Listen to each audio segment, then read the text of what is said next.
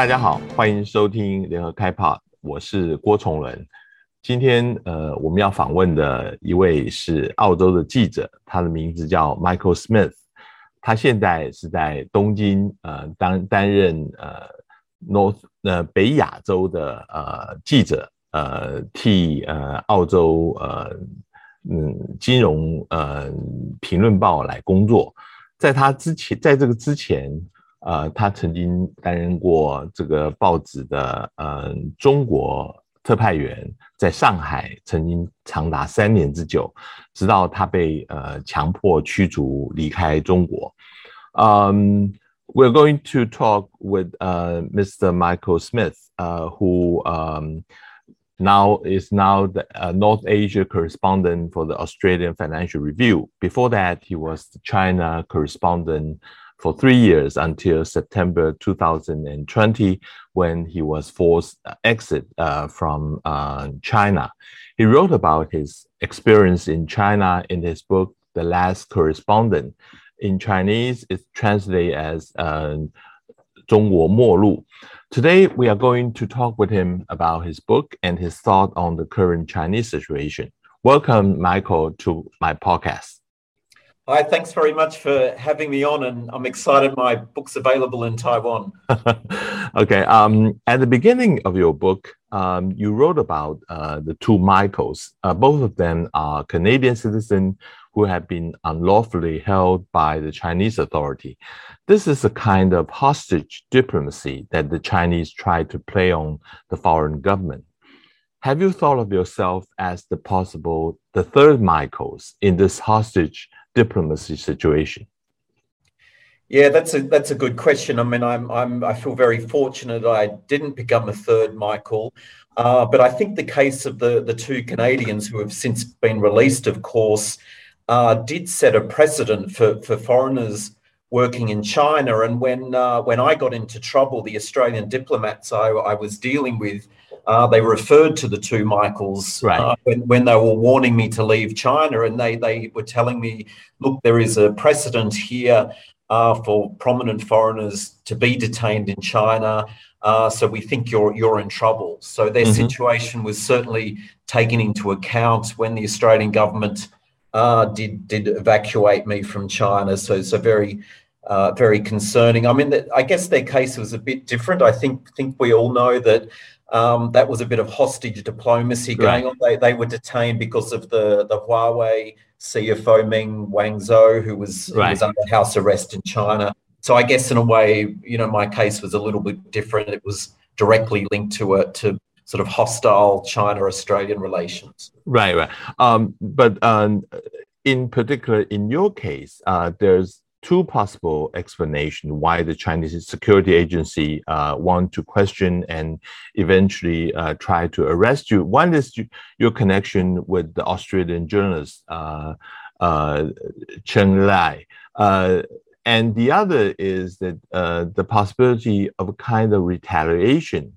that you will somehow become a political pawns to use it against the Australian government, uh, especially when Australian security agencies had somehow investigated on the Chinese uh, journalism. There were five of them.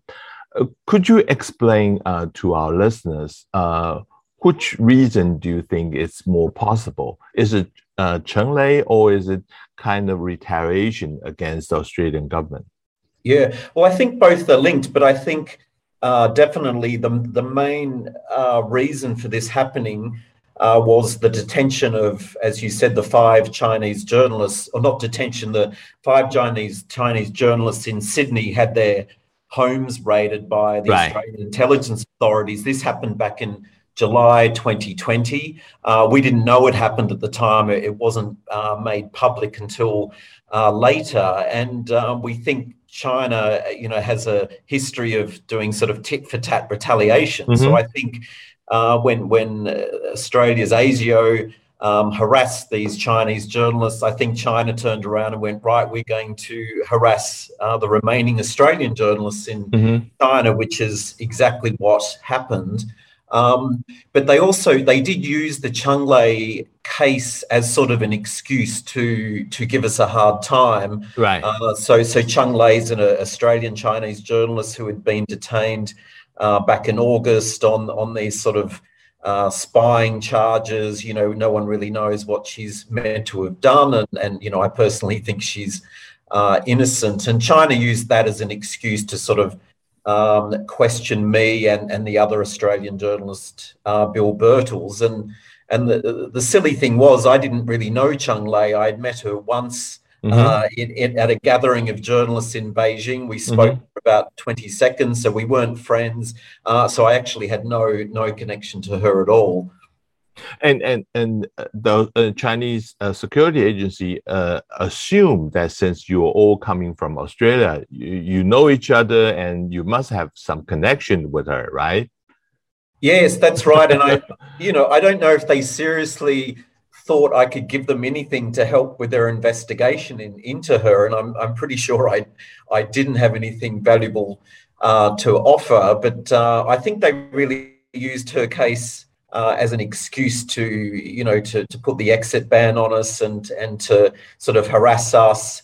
Um, and in the end, before I left China, I was interviewed by uh, the, the Chinese security agencies who were mm-hmm. investigating her case, and I had an hour-long interview, and they asked me lots of questions about Cheng Lei and, mm-hmm. and how I knew her and things like that. But I, I just really didn't have anything to, to offer. I mean, I didn't even have a her WeChat contact. We weren't that mm-hmm. close. Mm-hmm. Yeah. Mm-hmm. So, um, I understand that Chen Lei is already an Australian citizen, but she was born in China. So, yeah. um, in that case, the, the Chinese authority would consider her is not as a 外国人, uh, it's it's uh, they can they think they have the jurisdiction on uh, a native born Chinese? What, what's the classification? What's the qualification there? Yeah, that's absolutely right. I think, um, you know, Cheng Lei is ethnically Chinese. She was born in China. Her, her family moved to Australia, mm-hmm. uh, I think, when she was sort of eight years old. Um, and, you know, she'd returned to China and was a very prominent television anchor. But mm-hmm. um, um I, I, don't think China considers her an Australian citizen. They they don't really care about that. Um, she's ethnically Chinese, and mm-hmm. and she's being treated uh, in in that very manner. And there's also another Australian citizen, uh, Yang Hengjun, who's a who's a writer. Uh, he's also currently detained in China on on espionage charges, and he's in the same position. They consider him Chinese. They they really don't. Uh, care about uh, their citizenship. I think the only concession is Cheng Lei was allowed monthly consular visits from, mm-hmm. from the Australian okay. embassy. Okay. Um, but I but I've sort of since recently learned those visits stopped a, a couple of months ago. So the Chinese authorities won't even let uh, the Australian diplomats in to see her anymore. Mm. So basically, there's no uh, correspondent now uh, currently sent to each other's country. There's no uh, Australian uh, journalism in China, and there's no Chinese journalism in Australia. Is that true? No, there's actually still quite a few Chinese journalists uh, back in Australia. Oh, so okay. I think the five that were were sort of had their homes raided. I think they left, um, mm-hmm. but there are actually quite a, quite a few. Oh, okay journalists working for Chinese outlets that's still in Australia. Mm-hmm, um, mm-hmm. But it's it's very sad. There are no uh, journalists working for Australian media outlets left in China at mm-hmm. all. So we, mm-hmm. we were the we're the only country in the world, I think, to have pulled all our journalists out, which is a reflection on how bad Australia-China relations are. Um, there are some Australian citizens working as journalists in China. They work for Bloomberg and Reuters and, and mm-hmm. and BBC, but mm-hmm, um, mm-hmm. but but they're not working for Australian media outlets. Yeah. Okay. Um, your book uh, also document the, the, twist and turn of the relation between China and Australia. Um, and it, it started about four or five years ago. Why is the relations become so uh, so so so bad? Uh, I mean, um, uh, Australia seemed to have no direct conflict with China then. I mean, uh, after all, uh, that uh, China had been uh, buying a lot of Australian coal and iron ore. I mean, some Chinese even suggest to me that um, Australian is the one who should uh, bow first, since um, Australia have been making money from the Chinese, um, and should be very careful what the Australians saying and do to the Chinese. But um, on the contrary, it was uh, uh Australia seems to be the first country ban Huawei technology from its telecommunication infrastructure, and also is the the country who first uh, call for uh, full invest investigation on the source of COVID nineteen. Uh, why is it so? Why is the relation uh, between China and Australia become having such a bumpy uh, uh, trip? Yes, yes, you're right. Because for many years there, I mean, Australia and China were were very friendly. I mean, we we signed um, you know, you know, there's free trade agreements, uh, but with China before many other countries did. Um, I mean, the Australian economy still really relies on China. I mean, they they still buy a lot of uh, iron ore and coal and other commodities. Um, and, you know, I mean, Xi Jinping came to Australia in 2014. He gave a speech to, to the Australian Parliament and he travelled the country, and there were kids meeting him at the airport waving Chinese flags. So, I mean, everyone seemed to quite like China back then. Um, and then everything changed around 2017 when I think the, the global community um, became increasingly concerned about, you know, China's exercise of, of, of, soft power, but also some things going on behind the scenes in terms of China's efforts to uh, infiltrate Australian politics and um, influence politicians.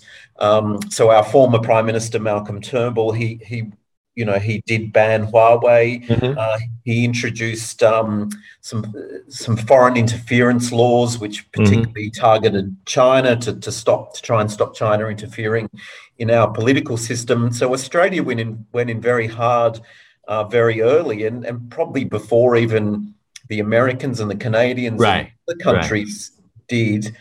Um, and and so you know the relationship obviously China got quite annoyed with Australia then, and the relationship started to deteriorate. But um, and then we did have a change of prime minister, but um, in 2019. But but you know relations picked up a bit. Um, but then after the pandemic, uh, they really deteriorated mm-hmm. again. Mm-hmm. And, and as you said, you know, the Australian government called for this global investigation into origins of uh, COVID 19. So that was obviously very politically sensitive mm-hmm. subject for China. Mm-hmm. And then China retaliated with the trade sanctions. Right. Right. Um, but but the public tide of opinion in Australia, as well as many other countries, has really turned against China. So it's also become politically unpopular mm-hmm. uh, to, for politicians to push back on China as well. Mm. Some people uh, are uh, hoping, I mean, uh, people in China are hoping that having a Labour Party back in uh, the government, would that uh, change the bilateral relations? I mean, uh, uh since all uh, the de- uh, relationship have been deteriorated during the Liberal government when they are in, in power. So, but um, Albanese, when he now in power, there seemed to be little change of policy so far. what's your thinking on this? Yeah, that's right. I don't, I don't think you're going to see a big change in uh, Australia's foreign policies and, and Australia's policies towards China under the new uh, Albanese government. It's an interesting question because a, a, Taiwanese journalist I met in uh, Japan last week, she asked me that. She said, "Oh, we're hearing that um, that your new prime minister is going to be soft on China," and uh, and I don't think he will be, but I think you'll see a big difference in, in the rhetoric. I mean, I think our last Conservative government, um, you know, they they probably went a bit over the top sometimes, and and they were sort of talking about the, the threat of going to war with China right, and right. Uh, being being very making very hawkish comments. I think the new government. Uh, their policies will be the same, but their rhetoric, they'll probably tone down the rhetoric a bit. They won't be quite so aggressive. Um, I think there might be a, a, chance to to reopen some form of dialogue with China mm-hmm. in terms of sort of um, fixing up some of the commercial uh, issues. But I think when it comes to defence and security, the Australian government's sort of going to remain tough on China. I mean, our new prime minister was in Tokyo for the, the Quad meeting right. With, Joe Biden, and and I think the signals there were very much we, we will be standing alongside the US and Japan and and um, taking the China threat seriously. Mm. I was uh, talking with uh, some uh, expert a while ago, and he would suggest uh, the proper way for China to uh, to warm up the bilateral relations is first probably asking the foreign minister of Australia come back to visit China again, and then uh, maybe starting not on a bilateral basis, maybe on a uh, multilateral basis mm-hmm. when there's a forum and try to get contact, and then uh, have China to uh, to make the first move. Uh, do you think that's a good suggestion? Yeah, I think there's, there's a lot of talk that there could be some kind of foreign foreign ministers dialogue. It, it, would probably be online rather than our foreign minister visiting China because of all the, the quarantine right. restrictions. But right. but that is a real possibility. I think the Australian government's trying to work out um, how it can resume a dialogue with China without sacrificing. Uh, without having to make sort of any any sacrifices. I mean, there, there's a lot of speculation about well, what does China want in return? What conditions will they place on on Australia resuming uh, talks with China? So I think the Australian government's got to be very uh, careful there. It can't be seen to be caving uh, into to China in any way. But we're sort of hearing, you know, off the record from from Chinese diplomats that they mm-hmm. do want to engage. Mm-hmm. Um, I think the Chinese economy is not in great shape, right? Right, and they don't they don't want to jeopardize any of their um, commodity imports either. So I think China is genuinely open to some kind of dialogue. But look, I personally feel that this will be a honeymoon period that won't last long. There'll be some there'll be some other dispute, um, and there's too many concerns over over security in the region at the moment. Mm-hmm. Um, let me bring back to the Chinese uh, own uh, issues. Uh, you mentioned that Chinese economy is not really a great shape, uh, and now yeah they, they want to revive uh, those, uh, especially some of the section with high tech that they have been putting uh, so much pressure on. Uh, I'm quite impressed uh, with your uh, with your book when you describe your encounter and interview with Jack Ma. do you sense that at then he had felt the political wars were closing on him by the time of the interview and uh, why do you think that he had offended Xi uh, at that time? Yeah, I think so. My interview with Jack Ma was in April 2019. So this was sort of, you know, um, a year or so before Jack Ma disappeared and, and really got into trouble. So, look, I must admit at the time I didn't get a sense uh, that he was under any great pressure or, or he was particularly uh, concerned. You know, I, I did ask him some questions um, about the Chinese government, but of course he was very diplomatic and didn't mm-hmm. really mm-hmm. uh, want to go there. And I mean, at, at, the time, Jack Ma was a very visible figure on the international stage. Look, right. He, loves talking. You can't you can't uh, shut him up. He had had a lot of big ideas about. Uh, China's place in the world and, and how we can make the world a better place uh, through technology. So, uh, you know, I think he was sort of careful with what he said, but but sort of reasonably open at the same time. So I think, like everyone else, I was a bit shocked in um, I think it was sort of November 2020 when mm-hmm. you know he he did disappear, and and the authorities uh, have have really cracked down on him mm-hmm. now. I mean, mm-hmm. he, he's still you still see him you know on chinese social media making the odd appearance uh, here and there mm-hmm. um, but his profile is is much lower than it than it ever was before so i think he's been really reined in um, and i think what happened to him was um, by late 2020 i mean you know china has changed a, a lot over that time become a lot more authoritarian mm-hmm. and um, and i think people like Jack Ma, entrepreneurs like Jack Ma, were were seen by Beijing as being too outspoken. I mean, there's only there's only one voice in in China that they want people to listen to, and that's Xi Jinping. Um, and I think Jack Ma he gave a speech at a, a conference about banking regulation, and he was quite critical of right Chinese government, and I think that really landed him into trouble mm-hmm. uh, at a time when Beijing was also looking to crack down on these sort of big technology companies. You know, mm-hmm. they've always been a bit underregulated, um, and I think he was a he was an easy target. But but now uh, the Beijing government seem to like to turn to those big technology company and want them to revive the Chinese economy all over again. Um, do you sense that uh, there will be uh, warming up between Jack Ma and the, his fellow uh, uh, businessmen with the Chinese government again? Yeah, it's a bit of a, a roller coaster at the moment. I mean, right. this massive technology, you know, crackdown on on you know many parts of the private sector um, last year. But I think what you're seeing now is the Chinese economy is in in a bit of trouble. I mean, mm-hmm.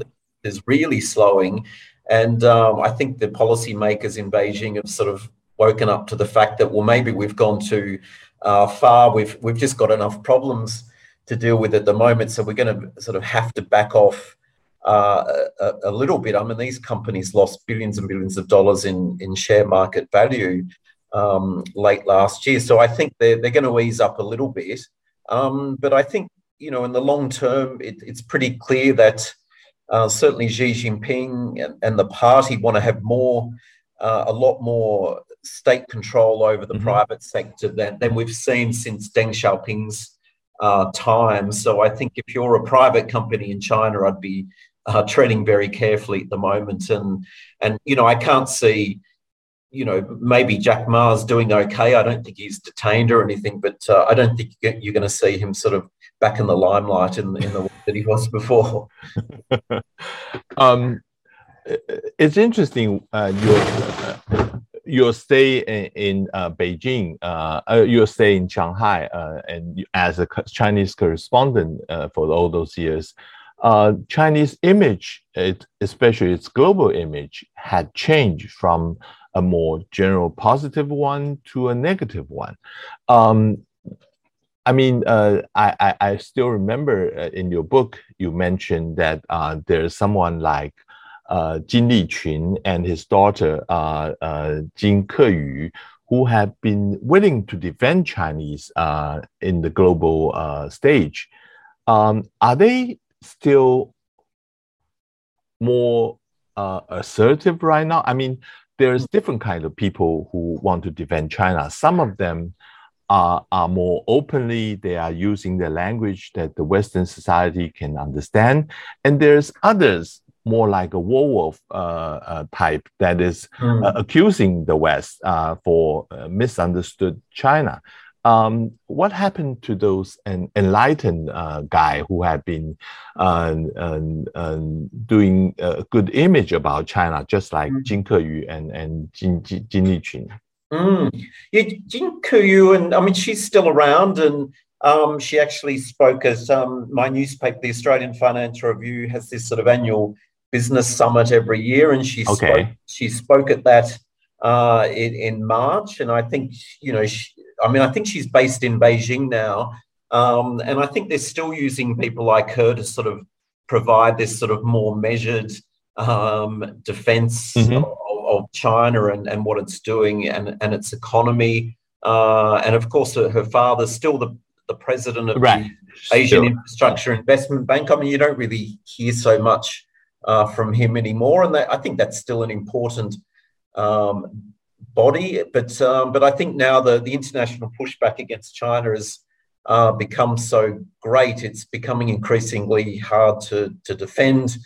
Um, some of the things that it's doing. So you are so people like this are still rare. You're seeing more of the, you know, the wolf warrior uh, diplomacy out, and you know, the, you know, I think China's you know, feeling very confident now. And I think they're in a position where it's like, well, we, we don't have to explain ourselves anymore or defend ourselves. We, you know, you know, we're not we're not going to be told by the West or the United States what we should be doing anymore, and and we're going to give um, people our opinion on on how we think things should happen.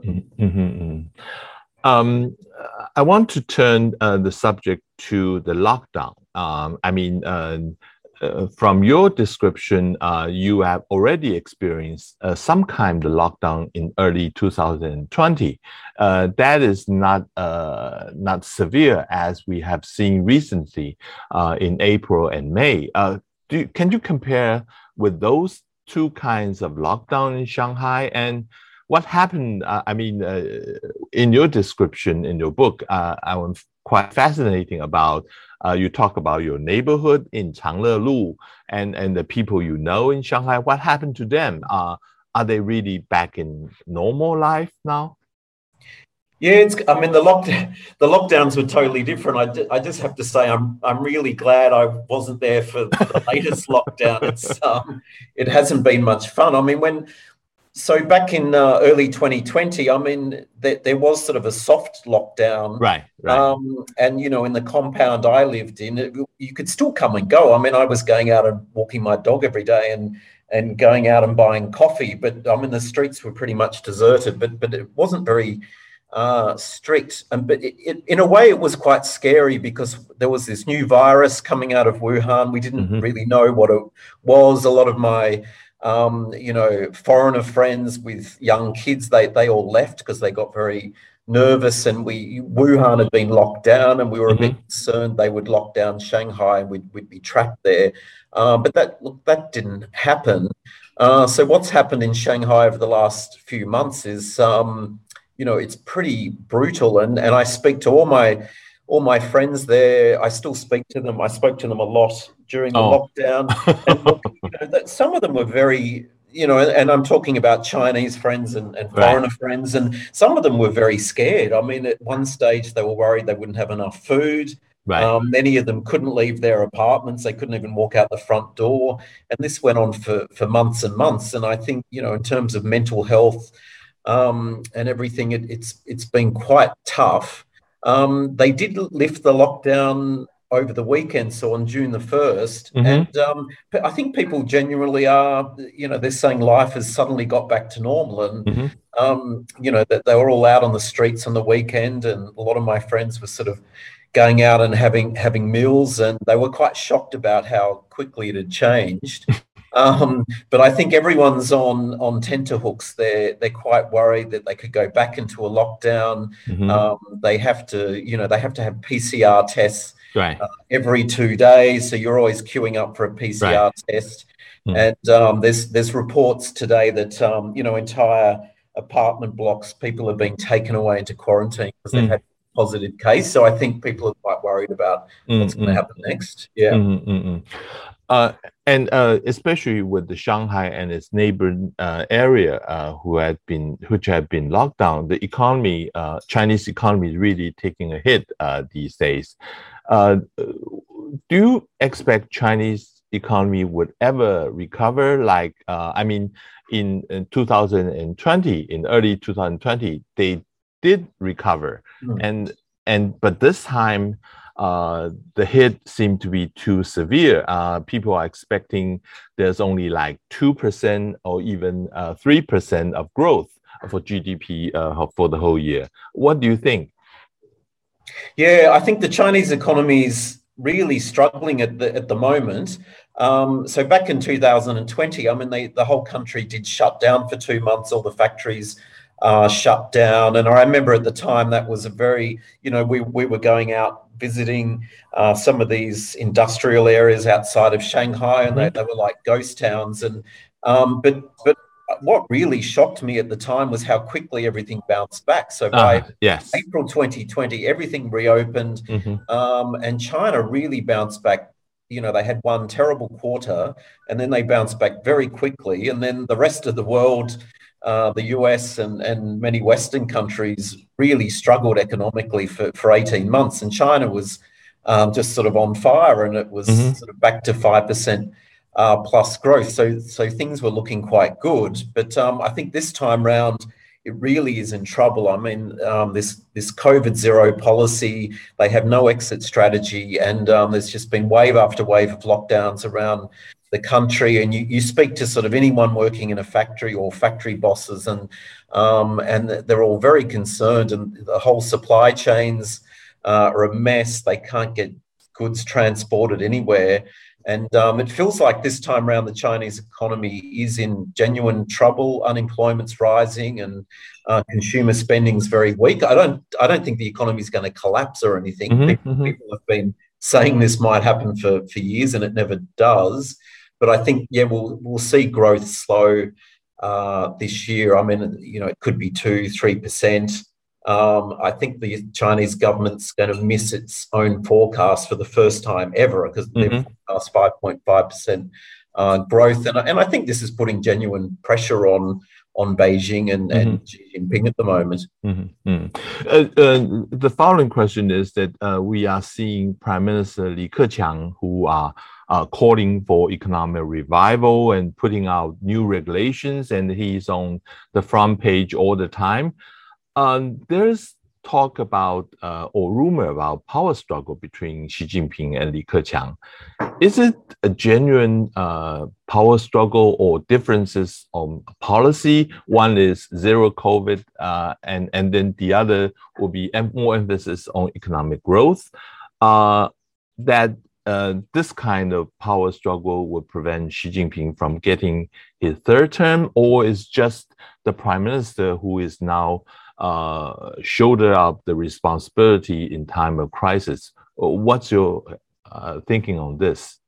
Yeah, I, I wrote a piece about this last week, and I spoke to a lot of uh, a, a lot of experts and a lot of people on on this issue. And before I started doing the interviews, it, it to me it looked like there was some kind of power struggle going on. I mean, Li Keqiang's uh, public comments and the fact he called this sort of online meeting of hundred thousand Chinese officials that that's very rare, and it sort of really felt like he was delivering a totally different message Right. uh, than than the president, who was sort of very focused on COVID zero. But but everyone I spoke to sort of said, no, no, that, that's not the case.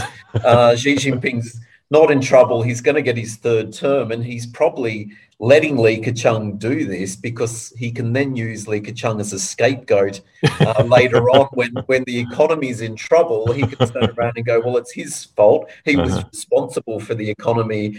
Um, you know, I don't know whether that's true or not. That that's uh, one theory. Um, I think there's genuine. There must be genuine pressure on on Xi Jinping at the Mhm. moment. I mean, there's a lot of uh, dissatisfaction with the way he's managed COVID. Of course, you know, if the Chinese economy goes too far backwards, the Chinese people are going to be un- unhappy. Um, and I think they've tolerated a lot from the Communist Party over over over many years because their quality of life has improved. Mhm. But if their quality of life does go backwards, I think Mhm. that's going to create problems. And then, you know, Xi Jinping's foreign policies um, are very questionable at the moment. I mean, this sort of friendship he has with Right. Vladimir Putin Right. and by aligning themselves with with Russia um, and the Ukraine invasion, you know, does doesn't sit well with many people either. Mm, mm, mm. Uh, you are now based uh, in Tokyo as uh, the North Asia correspondent, uh, and literally you are at the front seat uh, covering President Biden's visit. Uh, I want to ask you about uh, Biden's visit. Uh, he's announcing the IPEF uh, and attending the Quad Summit. Has he has President Biden achieved what he intended to do by building up a kind of coalition against China now? Yeah, I think um, the Quad Summit was very interesting, and I think you know, you know, these these sort of meetings are a bit of a talk fest. Um, you know, that they don't always sort of make um, you know hard, hard decisions about anything. But I think the meeting was was seen as a success for Biden. It was his first visit to Asia. I think um, he he managed to get very strong signals from particularly Japan Mhm, uh, but also the new Australian Prime Minister that they are they are on board mhm, uh, with the United States and and it's and what it wants to do in the region in terms of pushing back against China. I think the four countries did send a, a reasonably strong message to China that they were united. Uh, there's only so much that they're going to tolerate uh, in in the region. Look, the IPEF itself. Um, you know, it's not a trade deal. It's not Right, a, you right. know, there- there are no sort of um, tariff exemptions involved. So it is it is a bit of a weak uh, policy. It, it's sort of more symbolic uh, than it, than anything, uh, but it still it still doesn't hurt. mhm. Um, so I think, you know, all, all in all, I think the Quad meeting was a success. I mean, India's uh, position, it's not so aligned as the, the other countries. It, mm-hmm. it relies heavily on China and, and, and Russia.